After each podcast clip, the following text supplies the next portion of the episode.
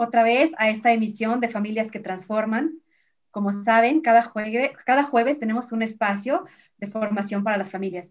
Y el día de hoy, con mucho gusto, me acompaña todo un equipo de tutores. Está conmigo Marina Villazón, Sergio Bernal, Alma Chavarría, Mariana Cerda, Sandra Martínez, Lore Trevilla y Adriana González. Está con nosotros en los controles Jonathan Murúa. Y bueno, el día de hoy, papás, también eh, tenemos una participación de algunos alumnos a los cuales quiero yo agradecer. Paola Hernández, José Cervantes, Ana Carolina Álvarez, Karime Ramírez, Adriana Silva, eh, Ana Revelas, Ana Karen Durán y Sofía Santiago. Ellos nos dieron un poquito de su perspectiva como jóvenes, representando a los hijos y el punto de vista que tienen con respecto a la inteligencia emocional. El día de hoy el programa trata sobre la inteligencia emocional y el programa estará dividido en varias etapas. La primera es en donde les vamos a explicar los tutores la parte teórica. Después escucharemos la voz de los alumnos y terminaremos con unos tips para que ustedes pongan en práctica esta nueva herramienta que les vamos a presentar. Esta, esta herramienta de inteligencia emocional es, es creada por el Centro de Inteligencia Emocional de Yale. Es del programa Ruler. Y nos enorgullecemos en compartir con ustedes estas herramientas porque pues son útiles no solo para nuestros alumnos, sino también para las familias. Lo que ustedes van a aprender hoy es también parte de lo que nosotros vemos en la academia con sus hijos, porque somos la parte responsable del desarrollo de las competencias formativas. Entonces, bueno, el tema de hoy es esa inteligencia emocional y cómo puede ser una versión mejor de nosotros mismos a través del uso de la inteligencia emocional. Pues vamos a dar comienzo. Primero que nada, quisiera compartir con ustedes que hay un autor, un filósofo que se llama Aristóteles. Imagínense desde hace cuánto. Y él decía una frase muy, muy importante. Él decía, cualquiera puede ponerse furioso. Eso es fácil.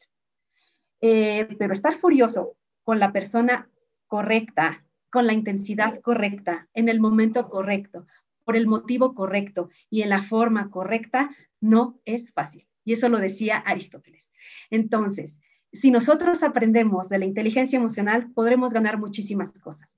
Si nosotros aprendemos a controlar las emociones, no seremos esclavos de ellas, porque la falta de inteligencia emocional atenta contra las este, habilidades intelectuales de las personas. Les voy a platicar un poquito de la historia. Fíjense que específicamente en lo que es el Centro de Inteligencia Emocional de Yale, eh, un fin de semana estaban pintando en la residencia ahí de la, de la universidad Peter Salovey y John Mayer, sociólogo y psicólogo. Y ellos estaban platicando, si un día tú y yo juntáramos toda nuestra teoría, haríamos grandes cosas. Ellos son los oficiales creadores de la inteligencia emocional y eh, la definen en 1990 de la siguiente manera. Dicen que la inteligencia emocional es el subconjunto de inteligencia social que implica la capacidad de monitorear sentimientos propios y de otros y discernir entre ellos y usar esta información para guiar el pensamiento de nosotros mismos y de las acciones. Entonces, es una unión de la sociología, porque la inteligencia emocional tiene mucho que ver con la parte social y tiene mucho que ver con la psicología, porque tiene que ver con un autoconocimiento y un control. Entonces, es importante, papás, que seamos conscientes de las emociones y sobre todo que nuestras emociones impactan en los otros. Tenemos que aprender a manejarlas. Nos ayuda muchísimo a la motivación. Cuando nosotros trabajamos en la inteligencia eh, emocional, estaremos siempre más motivados, podremos controlar nuestros impulsos, se regula mejor el estado de ánimo y sobre todo una pieza clave, se empatiza con otros. Ahora imagínense si en familia pueden utilizar la inteligencia emocional y, y trabajarla juntos. Otro punto de vista que quisiera decirles es que hay investigaciones que dicen que las habilidades para los grandes líderes y las habilidades para liderar solamente ocupan el 5% de coeficiente intelectual pero el 95% de, esta, de estas habilidades para ser un buen líder tiene que ver con la inteligencia emocional. Por eso es tan importante este tema que hoy venimos a platicarles. Y bueno, pues eh, con esta breve introducción, yo quiero dejar al equipo de tutores todos ellos expertos también en este tema, formados en este tema, capacitados en este tema. Y bueno, por favor, vamos a comenzar y pongan mucha atención para que conozcan esta nueva herramienta de inteligencia emocional. Muchas gracias, Gaby, por tan hermosa introducción. Y bueno, para poder empezar esto, eh, vamos a mostrarles un video, un pequeño fragmento de una serie muy conocida que se llama The Big Bang Theory. Y este, bueno, aquí en este pequeño fragmento de esta serie vamos a poder ver a dos personajes que están pasando por una situación. Cada uno tiene un conflicto. Este, y bueno, uno de ellos trata de hacer una estrategia para poder comunicarse. Sin embargo, como que algo falla. Entonces, esta es como la pequeña introducción a lo que Gaby nos comentaba de eh, esta herramienta que utilizamos con, los chicos para poder hacer eh, esta parte de regulación emocional. Y bueno, es importante recalcar que es una herramienta para individual, ¿ok? E, en Ruler tenemos eh, cuatro herramientas y cada una de ellas tiene un objetivo. El objetivo de esta herramienta, que más adelante mi compañera Sandy les va a comentar, es de forma individual. Entonces, vamos a ver este pequeño fragmento, pongan mucha atención y puedan ver este, qué pasa en, en esta situación. Mind trick to control Stephen Hawking. Play. Play. Ugh. He must be wearing a tinfoil hat or something. I did a bad thing. Does it affect me? No. And suffer in silence. Stephen Hawking.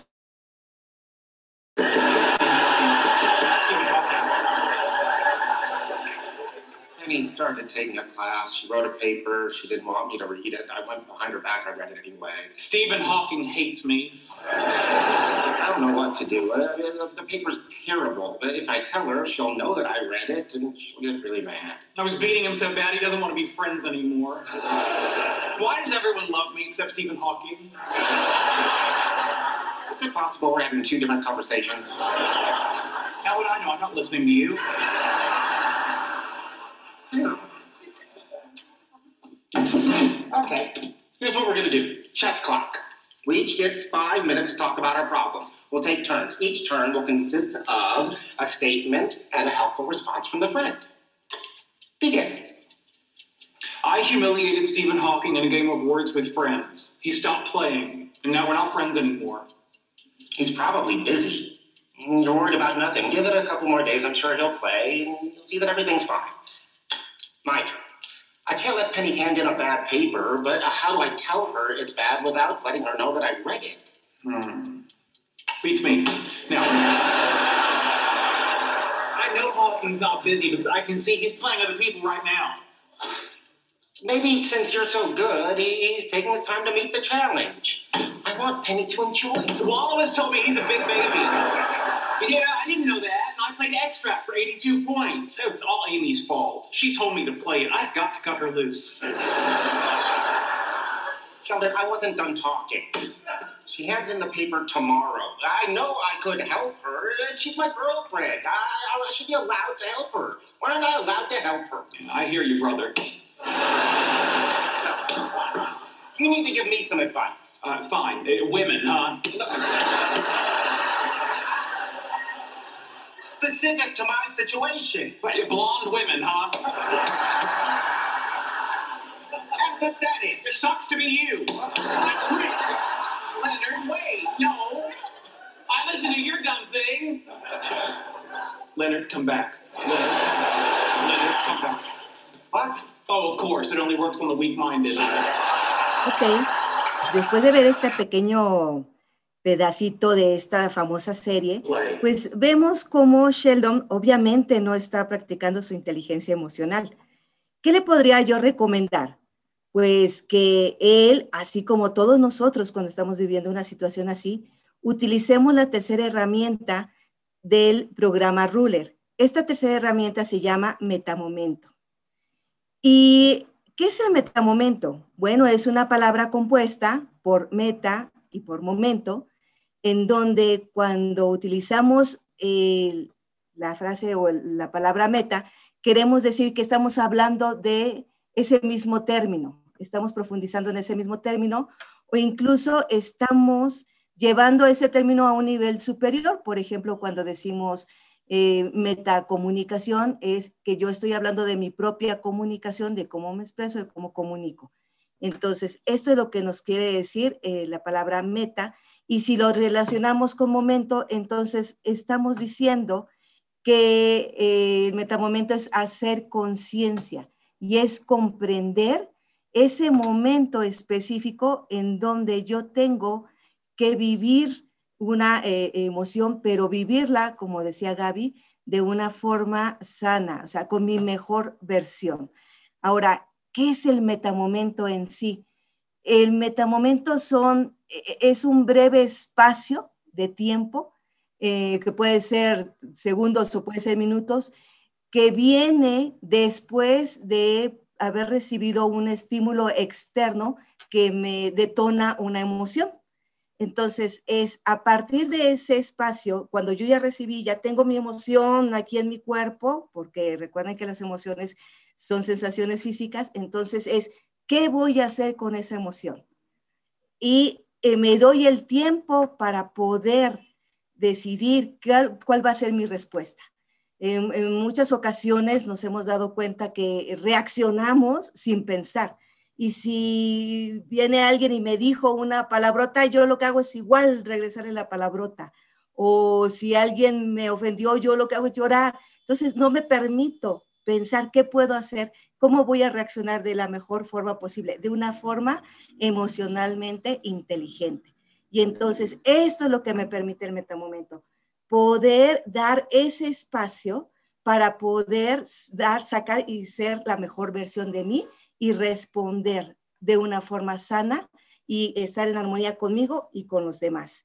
Ahora, ese metamomento consta de una serie de pasos, son seis pasos, para los cuales eh, mis compañeros tutores nos van a ir diciendo, nos van a ir compartiendo y explicando cada uno de esos pasos. ¿Te parece que empezamos contigo, Alma, por favor? Claro que sí. Hola, muy buenas tardes. Bueno, el primer paso del metamomento es algo pasa. ¿Qué quiere decir algo pasa? Es cuando sentimos, identificamos o percibimos por alguno de nuestros cinco sentidos, y es esa intuición, ese sexto sentido que nos está diciendo, a ver, algo me está incomodando, hay una sensación, hay algo que me está provocando un no sé qué, pero que, a final de cuentas va a desencadenar una emoción.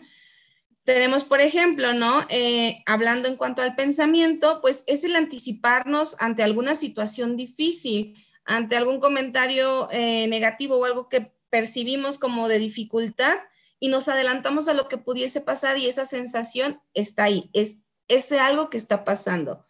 En cuanto a acciones, podemos hablar de una persona eh, y esto es que alguien diga, algo que no te gusta y también eso te hace sentir incomodidad, ¿sí? O, bueno, variedad de sensaciones.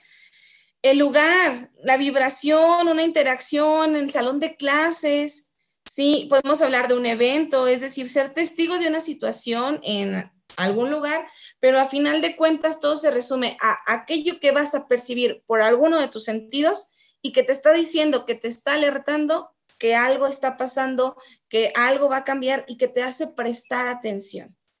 Y bueno, para el paso dos voy a ceder la palabra a Adri. Gracias. El paso dos es lo sientes y es eh, eh, no, en, no, en, tono de, de, disculpa, sino en tono de sensación, es decir, eh, lo que está pasando con nosotros a nivel, a nivel del cuerpo. Las emociones se manifiestan en nosotros de tres maneras. A nivel cognitivo, que es qué es lo que pienso de, una situación que yo considero detonante. Y ahí podría ser eh, pensamientos como el nada me va bien, todo me sale mal, no puedo hacer nada, cuestiones de, cuestiones de esas. Eh, a nivel fisiológico, es decir, qué es lo que mi cuerpo está sintiendo ante esa situación cómo están mis músculos, si mi cuerpo está frío, si está caliente, me sudan las manos. ¿Hay alguna parte del cuerpo que me está doliendo? No sé, a lo mejor eh, cuando algunos de ustedes o de nosotros nos enojamos, a lo mejor hay un dolorcito en la boca del estómago o quizá nos tiemblan las manos o nos ponemos rojos. Todos, todos esos cambios en el cuerpo tienen que ver a la manifestación de la emoción a nivel fisiológico. Y em, el tercero, que es a nivel conductual, eh, tiene que ver con eh, cómo, yo lo estoy expresando, ¿no? Si tengo una expresión agradable o desagradable, si mi comportamiento invita a que otras personas se acerquen a mí o por el contrario hace que la gente quizá me tenga miedo, no lo sé, a lo mejor si me enojo, eh, tengo una expresión muy dura en la cara, a lo mejor mi postura es como de como de estoy listo para el ataque, a lo mejor tiendo a, golpear o a aventar cosas. Entonces, todo eso tiene que ver con eh, la parte conductual. Y esas son las tres formas en las que una emoción se va a manifestar en nosotros. Ya nos decía Alma, ya sabemos que algo pasa. En el paso dos es poder identificar cómo se manifiesta la emoción en nuestro cuerpo. El poder identificar cómo se manifiesta eh, nos puede ayudar muchísimo a entender qué es lo que pasa con nosotros y cómo es que podemos regularlo o trabajarlo. Pero bueno, eso eh, ya se lo van a explicar en los demás pasos. Entonces dejo a Marina con el paso 3. Muchas gracias, Adri. Bien, ahora vamos a hablar del paso 3. Ya sabemos que algo pasa, ya sabemos que lo sentimos, que se manifiesta en nuestro cuerpo y ahora empezamos el proceso de reflexión y de autorregulación. A partir de este momento, todo está en tus manos. Este paso se llama stop. ¿Qué vamos a hacer? Vamos a llevar a nuestra mente a otro lugar. Vamos a alejarnos de aquello que nos está causando emociones que no son agradables para nosotros. Respiramos y nos alejamos. En primer lugar, la primera estrategia que podemos emplear es alejarnos. No nos tenemos que ir como a un kilómetro de distancia del problema. Con un pasito atrás, con un pasito a la derecha, con simplemente hacer tu cuerpo hacia atrás o girarlo levemente, ya tu mente empieza a distraerse de ese problema que estás enfrentando en ese momento. Puedes también eh, tener un distractor como por ejemplo eh, frotar las manos o darte un masaje en, en los dedos o tal vez hay quienes seguramente han visto que se truenan los dedos en ese momento. Bueno, no pasa nada, es una estrategia excelente para distraer a nuestra mente y alejarla de esa emoción hasta que podamos controlarla y podamos resolverla. También puedes contar aquel anuncio famoso de cuenta hasta 10 es real. No tienes que contar hasta 10, puedes llegar al 100 o puedes ir de reversa o puedes, si, a ti te sirve más ir mencionando en tu mente, obviamente en silencio, los números pares, también es muy buena estrategia. El punto y el objetivo es, recuerden, distraer a nuestra mente de esa emoción, alejarla y muy importante observar que hay a nuestro alrededor también para distraer a la mente de esta emoción. Si hay árboles, si hay mesas, si hay sillas, empezar a llevar a nuestra mente a esa tranquilidad para poder salir de esas sensaciones intensas que se reflejan en nuestro cuerpo y que nos llevarían, por ejemplo, a lo contrario, tal vez hacer a patalear o dar un golpe en una mesa o pegar un grito. Esas son las, las acciones a las que no queremos llegar. Entonces, es la importancia del proceso de autorregulación. Un elemento importantísimo es la respiración. Controla tu respiración. No lo tienes que hacer de una manera exagerada que todo el mundo vea como metes el aire y lo sacas con fuerza. No, pero lleva tu respiración a un ritmo tranquilo y normal que permita que tu frecuencia cardíaca regrese a la normalidad. Recuerden qué es lo que no queremos. No queremos tener reacciones que sean abruptas, que sean, como les decía, gritos, golpes, pataleadas. Lo que queremos es autorregular nuestras emociones y nuestras reacciones. Entonces, recordamos, el paso tres es stop, para. No es decirle a la otra persona que pare, es que tú tengas la capacidad de parar esa emoción desagradable en ti. Seguimos con el paso cuatro, le paso la palabra a mi compañero Sergio. Muchas gracias, Marina. Precisamente el paso cuatro, después de que ya respiramos, que hicimos esa pausa, que hicimos ese stop, es importante visualizar tu mejor yo. Ya que me calmé, ya que respiré, entonces, ¿qué quiero de mí? ¿Cómo me visualizo? ¿Cuál es mi, mi mejor versión? Para conseguir esto, necesitamos hacer ayuda del el triángulo del mejor yo. Este triángulo tiene tres esquinas. Esas esquinas son nuestros valores, nuestra reputación y nuestros objetivos. Nuestros valores se refiere a todo aquello de lo que estamos conformados. ¿Qué es lo que más me interesa? ¿Qué es lo más importante de mí en cuanto a mis sentimientos, mis ideas, mis características más importantes? Darme cuenta de todos estos valores que yo tengo y que me fortalecen. En nuestra segunda esquina de este triángulo tengo mi reputación es muy importante siempre considerar cómo quiero que el otro me vea, cómo quiero que mi familia, mis amigos, el contorno en el que me encuentro me observe, qué quiero que piensen de mí. Si ya estoy tranquilo, si ya repasé mis valores y ya ahora sé cómo quiero que mi reputación esté, pasamos a la tercera esquina de este triángulo de mi mejor yo y la tercera esquina es los objetivos. En esta esquina, lo más importante es hacer una reflexión. ¿Cómo me gustaría que el otro se comportara para conmigo si estuviéramos en una situación semejante? ¿Cómo me gustaría que el otro hubiera reaccionado si él fuera sido el agredido, el dañado o el que estuviera en esta circunstancia? Y haciendo esta reflexión, pues podremos dar nuestra mejor, nuestra mejor versión del yo. Entonces, repito, las esquinas de este triángulo de mi mejor yo son mis valores, mi reputación y finalmente los objetivos. Y con esto es el paso cuatro, visualizar mi mejor yo. Y a continuación, Lorena continúa con el paso cinco. Muchas gracias, Sergio. Pues una vez que, hemos conocido a mi mejor yo con este triángulo que nos acaba de mencionar Sergio, pues tenemos que eh, pensar, tenemos que plantear cómo llego a ese mejor yo. La propuesta es empezar con la revaluación positiva, es decir, cómo, eh, cómo puedo llegar a el, al mejor yo que estoy planteando. ¿Qué necesito? Podemos preguntarnos con una visión completamente positiva, ¿qué pasó? O sea, podemos regresar a, revisar qué fue lo que pasó, cómo reaccioné, por qué reaccioné de esta manera, cómo, cómo actué también. Pero eh, aquí la parte importante, como ya estamos en la etapa final del el proceso, lo importante es que esta revaluación tiene que ser completamente positiva. No es necesario eh, tener culpas, no es necesario eh, guardar rencores. Este mejor yo solo va a llegar cuando la visión tiene un lente completamente positivo. Entonces, también llegamos a reconocer eh, que lo que sucedió no se puede cambiar y por lo tanto vamos a la siguiente etapa que es generar un autodiagnóstico. Es decir, ¿qué voy a hacer ahora? ¿Cómo voy a, a continuar? ¿Cómo voy a enfrentar esta situación?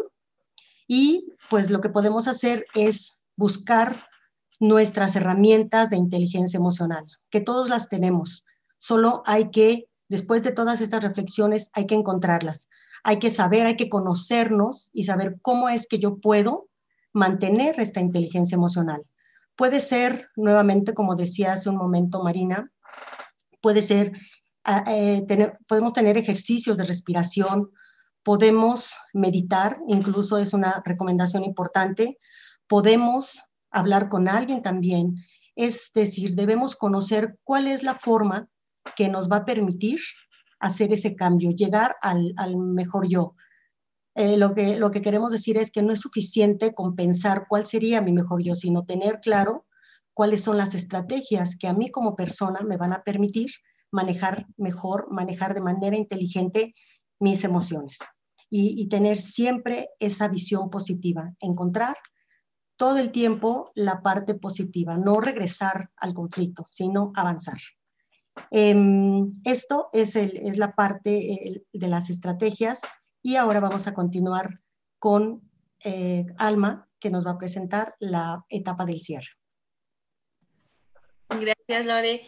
Finalmente, después de que identificamos que algo me sacudió, que algo pasó, identifiqué en qué parte de mi cuerpo lo sentía, cómo lo sentía, cómo lo manifestaba, di una pausa, regulé estrategias, busqué mi mejor versión. Bueno, ahora sí puedo experimentar el éxito. Puedo experimentar lo que es autorregularme, ¿sí? ¿Por qué? Porque logré a final de cuentas darme ese segundito, darme ese minutito, darme ese espacio para mí, para identificar todo lo que estaba pasando conmigo, con mi cuerpo, con mis emociones y encontrar una mejor reacción, una mejor respuesta para mí, para la situación y para los que están conmigo. Eso es el triunfo, eso es llegar al éxito. ¿Qué estrategia implementamos? La que va con nuestra mejor versión. ¿sí? Una vez que logramos esto, hemos logrado un metamomento. Y bueno, ahora los dejo por aquí que nos van a presentar eh, la participación de Mariana. Nos va a dar por aquí eh, a compartir un videíto. Sí, perdón por, la falla técnica, ¿verdad? Pero bueno, este, muchas gracias compañeros Marina, Adriana, Sergio, Sandy, Lore, Alma, por eh, explicarnos estos pasos. Y bueno, ahora vamos a ver un video, como Gaby nos compartió, nuestros alumnos, nuestros queridos alumnos nos dieron este momento para expresarnos ellos cómo lo viven, o sea, cómo, cómo viven este metamomento acorde a los pasos que ya eh, fueron explicados. Entonces, este es desde su visión, desde su edad, desde lo que ellos pueden llegar a pasar y cómo es que logran eh, este metamomento. Entonces, vamos a verlos. Como digamos la primera fase, en esta parte siempre siempre que pasa algo, y más cuando es algo significativo, nosotros empezamos a pensar, ¿habré hecho algo? ¿Qué va a suceder? ¿Por qué está pasando esto? Puede ser un ejemplo cuando tu novio o novia llega y te dice muy seriamente, tenemos que hablar. Y primero tú piensas, pero ¿de qué me tiene que hablar? ¿Por qué tan serio? ¿Será que hice algo? ¿Será que va a pasar? Entonces, aquí es cuando empezamos a pensar. Yo les voy a hablar de las la acción. Alguien ya hizo o ya dijo algo que te molestó, ya detonó algo. No sé si les ha pasado que van caminando por la calle y ven que alguien los ve así feo, que ya los barrieron, o sea, ya, ya sentiste algo que de plano no te gustó, no te sentiste bien y ya detonó algo en ti. Luego sigue la parte del lugar. Aquí es cuando nosotros estamos en algún lado, se me ocurre el parque, o quizá la tienda, que tú vas caminando sola o solo y de repente empiezas a sentirte ansioso, como que tienes un mal presentimiento y puede ser que te hayas dado cuenta que algo extraño está pasando, como que alguien se te queda viendo. Esto contaría como esto de lugar y seguimos en la fase 1. De igual manera, en el paso 1 de algo pasa, el, evento es como una audición, un cumpleaños, eh, algo muy significativo para ti, les voy a contar, en una fiesta de cumpleaños de un amigo, vivimos en familia, con mi hermano, mi mamá y todo, y de repente encontré a mi hermano tirado en el patio y mi botón de algo pasa se activó automáticamente. Esto sucede cuando tú sabes que en este lugar no es normal que encuentres a tu hermano en mi situación tirado. Entonces, ese será un ejemplo. Y pues lamentablemente mi hermano falleció en este evento y mi botón de algo pasa me lo advirtió. Y bueno, ya dejando el primer paso o la primera etapa, vamos a la segunda, que es lo que sientes. No importando la edad, alguna vez en nuestras vidas hemos sentido como cosas en el cuerpo que simplemente son difíciles de explicar. Esto pasa porque hay un cambio, ya que el detonante lo que hizo fue generar una reacción dentro de ti. Por ejemplo, yo eh, en lo personal empiezo así de que a tartamudear cañón este, y siento un nudo en la garganta, no puedo ni hablar ni respirar, el corazón me late a full. Entonces, es, está muy difícil de controlar esto, pero pues al fin y al cabo es la reacción que tenemos ante el detonante que pues ya había sucedido anteriormente. Bueno, en el paso 3, que es stop, parar, es ¿qué voy a hacer? Tómate cinco minutos o un break de lo que te está pasando, de cómo tu cuerpo se está expresando y relajarte, reflexionar, calmarte un poco, bajar ese, como eso, ese alto nivel que tienes. Y lo que yo hago siempre es decirme cosas positivas sobre mí, o sea, decir, no sé, soy muy inteligente o soy buena en esto y decirme cosas positivas que me lleven a lo más alto de todo va a estar bien, este, todo va a salir bien, yo sí puedo, todo, si yo lo hago a mi manera, sé que lo puedo hacer, sé que puedo tener éxito. Después tenemos el paso cuatro, que es mi mejor yo. No sé si a ustedes les ha pasado que de repente se empiezan a hacer escenarios de cómo fuera su vida si fuera perfecta. Entonces es como de que, wow, imagínate si, no sé, si le hablara a mi crush, si ese día que lo tenía enfrente hubiera llegado con él y le hubiera dicho, hey, me prestas un lápiz y te lo hubiera dado y te hubieras hecho amigo y luego novios y así, pero en vez de eso te quedaste sentado o sentada enfrente de él o ella y dijiste chin.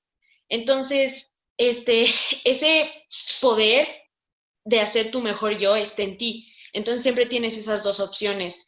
Entonces, eh, tu mejor yo es algo que te tiene que motivar a justamente ser, pues, mi, mi mejor versión.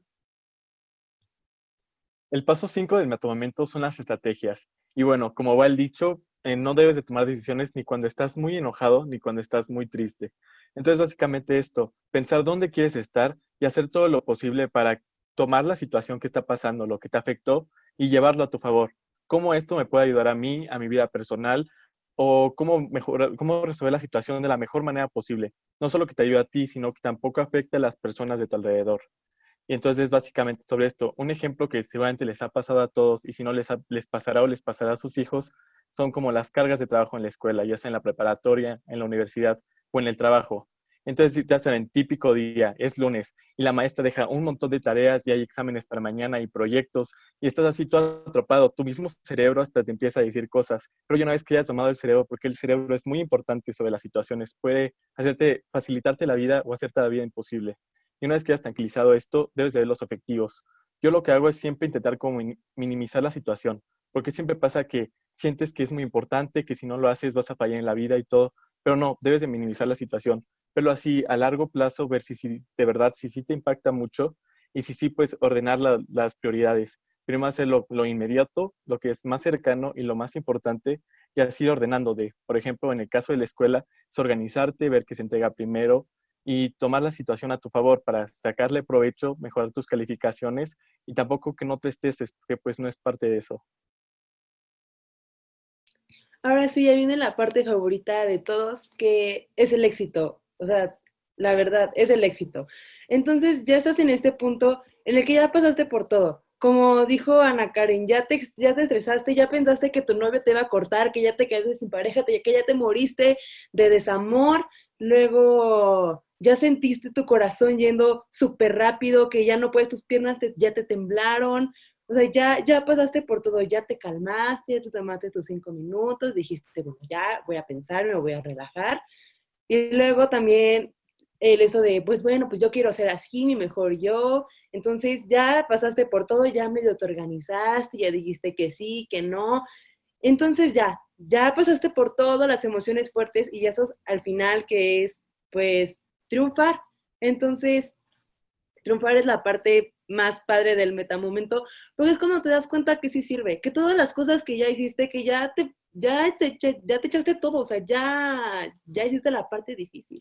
Solo te queda, pues desde arriba, ver todo lo que te esforzaste, todo lo que le sufriste, lo que sentiste, todo, y pues disfrutarlo, la verdad, disfrutarlo. Y es, por ejemplo, ya dando como un, un ejemplo más personal. Por ejemplo, ya cuando es el fin de semana y te acuerdas de toda la semana que te la pasaste llorando por estrés, de no, tengo muchos exámenes, muchas tareas, muchas cosas que hacer, y ya le lloraste y le marcaste a todas tus amigas, no, la maestra se pasó, no sé qué, me dejó un buen de cosas, pero al final sí lo acabaste. Es más, hasta en el quiz sacaste 90. Entonces, o sea, ya es cuando llegas al triunfo y te das cuenta de que sí se puede y si puedes hacer estas cosas, puedes hacer más y no solamente en el trabajo, no solamente en, en, la escuela, cosas académicas, sino en general, también como en tus emociones, saber controlarlas, porque no es fácil. O sea, a veces quieres explotar y decirle a todo el mundo sus verdades y pues si tú me dices las mías, pues yo te digo las tuyas. Y pues así no funcionan las cosas. Entonces, eso de poder relajarte y decir, pues me voy a calmar, voy a ser la buena persona aquí, es lo importante y es parte de triunfar. O sea, triunfar es, son muchas cosas, o sea, no las voy a decir todas aquí, pero son solo unos ejemplos. Y pues eso es todo, muchas gracias. Como digamos la primera.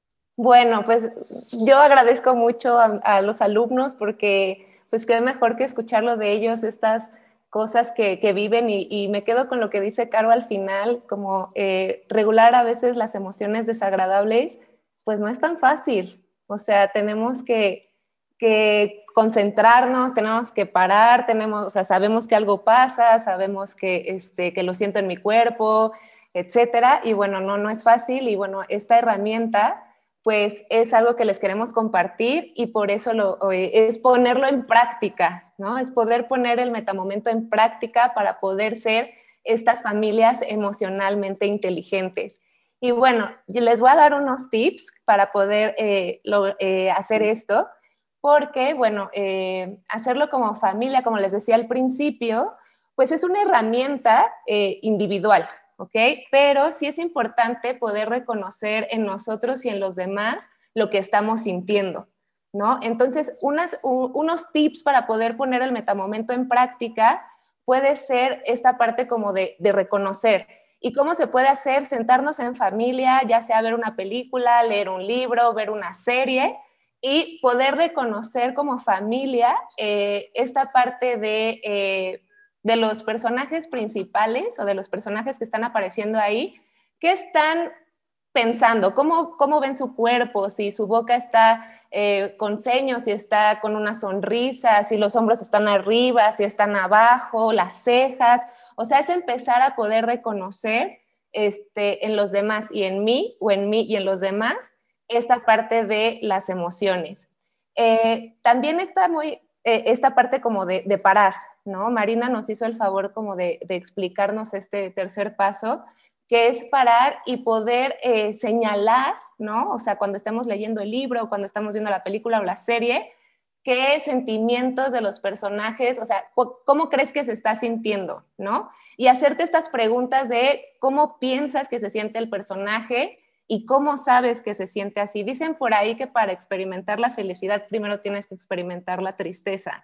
Entonces, ¿cómo puedo yo reconocer en los demás esa emoción? Por ejemplo, en el video que les pusimos de, de Big Bang Theory, yo les puedo compartir que lo que yo sentí, y no sé este, si mis compañeros estén de acuerdo, fue frustración, o sea, frustración por parte de ambos, ¿no? O sea, uno traía el tema de la novia, de que si hacía, este, de que había leído el ensayo, cuando le había pedido a la novia que no leyera el ensayo, pero que el ensayo estaba mal, y el otro estaba eh, jugando ahí un juego con Stephen Hawking y ya no quería jugar, entonces había como que mucha frustración. Entonces es poder parar para ver, identificar las emociones de estos personajes. Después, como familia, también lo que se puede hacer es eh, pensar, ¿no? O sea, pensar en esta parte, o sea, por ejemplo, en este fragmentito, en este video que, que, les pusimos, es como platicar de lo sucedido, o sea, ¿qué hubieras hecho tú en esa situación? ¿Fue una buena estrategia el reloj de ajedrez o no?